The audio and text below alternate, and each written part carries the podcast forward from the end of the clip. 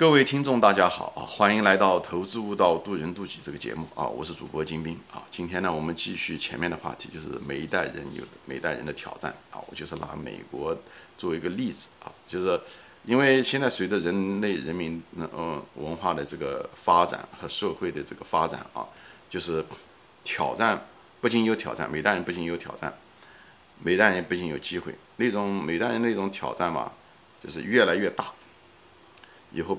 变化速度是越来越快，啊，以后呢复杂程度呢越来越高，所以人学的东西越来越复杂。所以为什么人要去上大学，甚至读研究生？即使这样，在工作中还得不断的在学，这跟以前是完全不一样的。以前你可能上个五六十年前，你可能上个初中，你可能就是很好的一个东西。你做个技师，你可以做一辈子，你也不需要学什么东西。现在你研究生出来了，还得不断的学习，学习即使这样的工作还会丢掉。这就是一种社会的变化，所以造成了给每个个人个体造成了巨大的压力，所以你的失败的概率也变得很多。一个你努力，努力还不一定行，不努力是肯定完蛋。而且每次社会的转型都会淘汰大部分人，所以我在用用这个节目呢，就是说先谈历史，因为，呃，我先拿美国的这个近代史吧，就最近这个最近五十年的情况，给大家看一个例子，就是什么人当时的他们为什么被淘汰。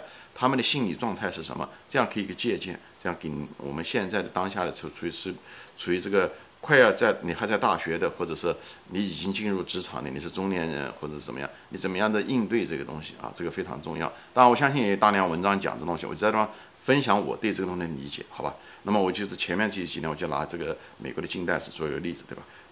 在美国上个世纪的时候，七十年代和八十年代的时候，美国大量的蓝领工人失业。他们蓝领工程失业的原因，是因为他一个当初的时候，五十年代、六十年代时，候，他们需求很旺，经济很好，大家都觉得一片繁荣啊，嗯，歌舞升平。以后他们也觉得不需要学什么东西，因为他们工资一直很高。但是海外日本的亚洲来的加工业和汽车开始不断的开始侵入，慢慢渗透进来了。所以这个东西就有点像温水煮青蛙，中文常讲的是？开始你不知道，开始的时候。稍微不好的时候，开始大家都认为只是经济周期，因为美国资本主义嘛都有经济周期啊，那么五六年啊、八九年啊，它它会来一次，哎下去再起来，它以为它会起来，真没想到就起不来了。这对对他们这代人来讲是第一次。美国中部的，哎，像底特律啊那些地方，大量的那帮那地方雇了大量大量的蓝领的，嗯，技工啊、工人啊这东西，他们其实这是他们第一次遇到一种是什么？是一种结构性的变化，是从来没遇到过。所以每代人遇到那种困难的时候，你千万别觉得老老不要拿老的思路去套，而认为是周期性变化，不是的，这次是结构性的变化，就是因为亚洲的大量的东西进来，他们这还是第一次，因为亚洲的产品从来没到过美国来，也没到过欧洲去，是第一次。所以一个新的品种的来临，一个新的挑战的来临，你如果对它认识不清，你就会被它干掉，哎哎，那种干掉是永久性的，而不是讲你干掉你还能爬起来的。所以美国那一代，因为人一辈子短暂，就那么长时间，职业生涯就那么三四十年，你要如果被他干掉的话，你可能就爬不起来。因因为你那时候家里面你已经是四五十岁的人了，等你明白这个道理的时候，你负担也很重，你学东西的能力也比较差，哎，所以而且这个死的过程是温水煮青蛙，它不是一夜之间怎么样子，对不对？你还你即使过得不好，你还对未来还有幻想，其实你不知道这是个结构性的，这是有个永久性的冬季，啊，这不是一个冬天过去，春天还会来。所以这个东西一定要想清楚。所以，特别是那些蓝领，他们本身就是受的教育程度也不高，对历史啊、对文化、对经济的这些东西，他们也不清楚，他们都不知道日本是怎么回事情啊。所以呢，他对他的敌人只估计是充绝对不足啊。所以他们是受到最大的伤害，而且是永久性的。甚至伤害了他们的孩子，因为他觉悟的迟，他都不知道。所以他孩子，他如果懂的话，他应该告诉他的孩子：哦，这个是永久性的变化，你应该去别的地方，你应该去硅谷，你应该去纽约，你应该去大城市。这个产业已经死掉了，他都不知道。所以他的孩子搞得不好，还在学他那个东西，还在技校里面学这些加工业这些东西。但是呢，后面呢还是不行，所以把他孩子也给，把他儿子也给耽误掉了。所以你就看到一个，看一个东西的时候，对一个产业的变化，对一个挑战。认识是非常非常重要的啊，所以我就希望，嗯嗯，进钱的朋友，你那些家伙天天就是只是上班聊天啊，嗯，工会 保护他们的工资，最后工会也保不了了，因为嗯，汽车厂都倒闭了，以后看电视，以后就是天天就是音乐、体育，哎，从来没有自己花时间去好好想怎么样培养自己的技能转型，因为人他不知道那个是个永久性的压力，所以人有压力才好好的学东西。所以呢，这个就是他的忽视无知吧，最后导致了他这样的悲剧啊。所以这一代人就是这样的啊，七十年代八七十年代八十年代到九十年代就这样，到现在为止还是这样。这就是为什么川普能够选来做总统的原因，因为这帮人已经受了五十年的罪了。他们他们当然人这些帮家伙都有一个很大的一个特点，就是他出现问题的时候，他只是怪别人，怪中国，怪日本，怪亚洲廉价的侵入，怪政府不保护他们。所以他们就希望一个好的总统。那川普这种流氓出来了之后，他就跟他说：“我可以保护你们，我可以怎么样怎么样怎么样怎么样这样。”哎，他就抱这个幻想。他不知道，其实他应他们应该自己反省，就每个人应该自己反省，怎么样学习，怎么样转型，怎么样适应这个社会。所以他不找内因，他老是找外因。最后的结果，他依赖任何人，川普也救不了他们。即使川普再连任，也救不了他们。何况川普还不法无法连任。这也就是他们为什么选川普的原因。川普只是利用了这帮家伙啊，利用这帮家伙的这种心理啊。所以人，我就说干什么事情的时候，要要往内看，来适应这个社会。你是改变不了社会，你是改变不了日本的，你是改变不了中国不嗯生产这些商品嗯过来的。你即使没有了中国，还有印度，对不对？还有越南，还有孟加拉国，这个东西是改变不了。你唯一能够就是自强。我就说人要自强的。遗憾的是，大多数人都没有那种自强精神，依赖政府，怪别人啊，嗯，结果不往内，最后的结果是你就被社会淘汰，好吧？我就展开了说了一下。那么九十年代的时候，九零年到九五年的时候呢，大概这段时间呢，就就这这之间有个交叉。哎，九十年代这个年代的时候呢，什么？就是嗯，个人电脑开始出现。个人电脑的出现以后，就代替了办公办公室的一批白领，就是办公室的白领，就是什么一些的秘书啊，一些秘书打字啊，这些文职人员啊，这些东西都都代替掉，因为电脑。呃，数字化了以后，很多东西不需要复印啊，不需要用那种传统的打印机、呃打字机那种很耗时间的那种东西都没了。以前老给老板打打信是一件很很很重要的活，也是很花时间的活，所以每个老板基本上都需要配一个秘书啊。那现在就不需要，很多老板都自己可以打印了，因为是是是软件嘛，很容易弄。而且这些呃老的秘书他们也不懂怎么样的用这个电脑，而且很麻烦，因为对他们也是个新的。你可以想象，你这个如果是个五五六十岁的一个秘书，你用电脑实际上是一个很大的一个挑战。我们现在人觉得无所谓，年轻人那时候可是个巨大的挑战啊。那么。还有就是一些会计会丢掉工作，因为那个软件商业化的话，那会计用的东西都是固定的一些会计规则，软件是完全可以代替，所以这些这些人都丢掉了工作。以后到了什么时候呢？就从九五年好啊，以后到二零一零年，就互联网开始嗯不断的发展。互联网的发展一个最大的一个特点就是什么呢？信息对吧？信息化，信息化就是把这些很多的销售人员代替了。中间商全部给它代替了，流通啊、批发商啊这些东西全部被代替了，而且销售人员也不需要那么多了，因为产品变得更透明化，对不对？因为销售人员可以忽悠啊，这个东西产品透明化以后就不需要他们了，就比价格、比性能这些东西，信息的透明代替了很多销售员。美国雇了大量的销售员，还有一个是什么呢？就是企业的一些中层管理层，中层管理层因为软件嘛，在企业管理软件中的使使用的时候，都透明度变得更越来越像 ERP 啊这些东西啊，就是。还有 CRM 啊这些东西的出现，管理软件、人事人管理软件等等各种各样的嗯嗯管理软人力管理软件，最后就不需要这么多管理层。所以这样的话，因为企业也面临着很多的变化，对不对？就是对市场的反应要快，你那么多管理层也不行。以后呢，决策的时候呢，那么多管理层在这中间的时候呢，也容易把这个信息执行不够。所以 email 啊这些东西啊，最后哎这可以对吧？一个公司大家都用的是同样的这个电邮，这样的话。呃呃嗯，message MSN 呢？这样的话就管理扁平化，这样就把大量的管理层全部去掉了，所以这帮白领又失去了。所以美国这个白领，一个是销售，一个是中层管理层的白领消失，最后导致了这个呃美国的经济的萧条，其实不是经济的萧条，就失业率很高，有很多人需要转型。所以这些家伙以前都是职业的这管理人，突然之间没人嗯需要他管理了。这对他来讲是一件很大的一个挑战。你想想，你一辈子管理别人的，突然之间你没办法管理，你还得学一个另外一个技能，学一个，比方说学一些软件，或者是搞呃嗯嗯这些东西，实际上很大的一个挑战。他们都是人到中年了，所以这时候呃家庭负担也很重，对吧？以后职业上面也需要这样的巨大的挑战。我相信中国现在也在遇到的这样的问题。他们现在就是美国就提前遇到了，因为他们美国的整个的商业周期走在中国的前面。那么，那么中国以后将来也会遇到，而像现在最近这五年，中国可能有些人都已经遇到这个问题。那么销售也是这样子。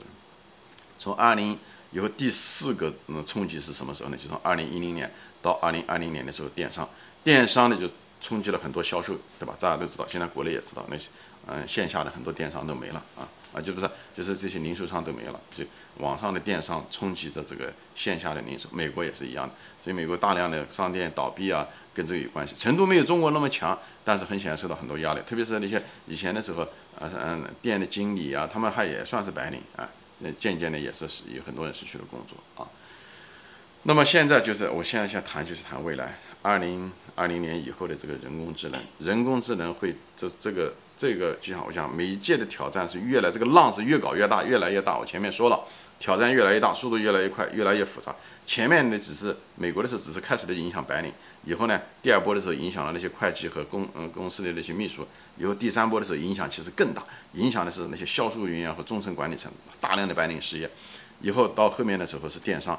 这一次的时候，二零二零年的时候，这一次的时候就是这个人工智能，人工智能将会使更多的人消失，这个浪会更大，这挑战更大。首先，底层的像出租司机啊，这些司机啊，这些东西都会，因为自动驾驶以后就代替了。还有那些那个商店的那些零售，就是售货员啊都不需要，对吧？就是给人家收银机啊，这些东西都不需要啊。大家都是自动的收售货这些东西，收银员，这是底层的啊。嗯嗯，劳工，中层的劳工也有很多，比方说说那个。呃，软件工程师啊，就包括软件工程师都会受到一很大的影响，因为软件现在可以自己写软件，哎，这个东西马上你就会看到啊，呃，很多东西都是可以，呃，现在软件工程师做设计还有工作的原因，因为需求还在，需求还是比较大，但是人们写程序的这个效率越来越高，哎，而且工具是越来越有效率，所以我给你我那个，嗯。你们如果不转到那种人工智能那一块，不学更多的定量的东西的话，数学也好，各个方面的算法的话，你们很可能，如果你只是做网络或者说 A P P 这些东西的时候，你很可能，你二十年以后或十五年以后，当你从学校毕业出来，二十五岁再过十五年、四十岁的时候，你很可能遇到巨大的挑战，对吧？也许公司三三十五岁以上不雇你，你即使是雇了，你可能也会有，因为整个需求会下来，因为不是讲需求下来，就整个因为你的这个。呃，做事情的工程的这个做事情的效率会很高，以后好多东西需要人工采集的数据，还有需要人来做判断的东西，都机器可以把做判断。比较高端的一些专业，就包括金融业，比方说金融那些服务业、投行啊、投行啊这些东西啊，给人家要分析啊，或者是基金，包括基金经理的最高端的，能一年拿几百万、上千万的人都会有问题。啊，因为首先第一点，指数基金已经开始代替基金经理了。指数基金是从嗯某种程度上是不需要基金经理来做决定了，它指数就行了。而且计算机做出来的决定比基金经理要强很多。基金经理还有情绪，计算机连情绪都不需要。而且它可以更多的数据在后面做决定。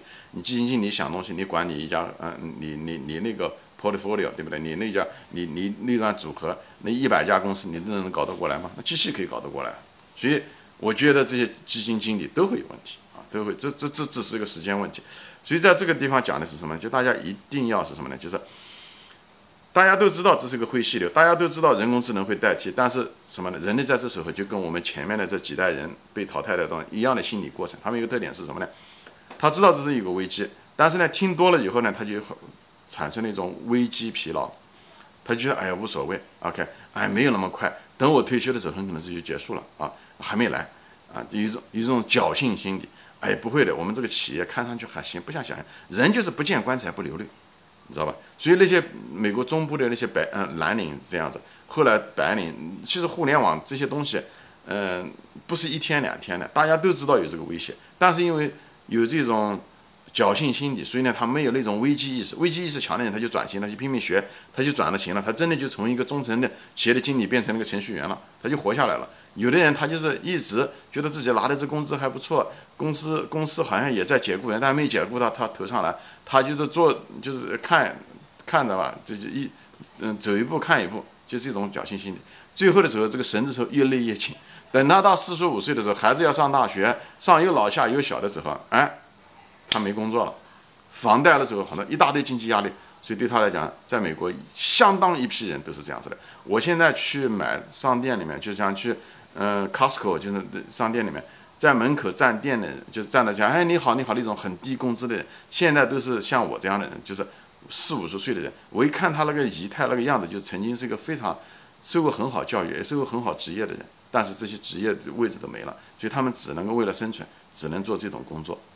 这种很底层的工作，勉强生活，所以美国的就业率还可以，但是工资整个水平下来了，就在这个地方。所以大家要很小心。我不是说所有人都是这样的，就是那些人，你对变化不敏感的人，你又抱着侥幸心理，其实危机你已经知道，都在报纸上面，人们都说过。但是危机它不像地震，它这个爆炸性的新闻，因为它来的慢，像灰犀牛一样太慢。但它它是是很确定的。灰犀牛有个东西特点，大家都能看得到，它像黑天鹅不一样，对，它一步步的移近你。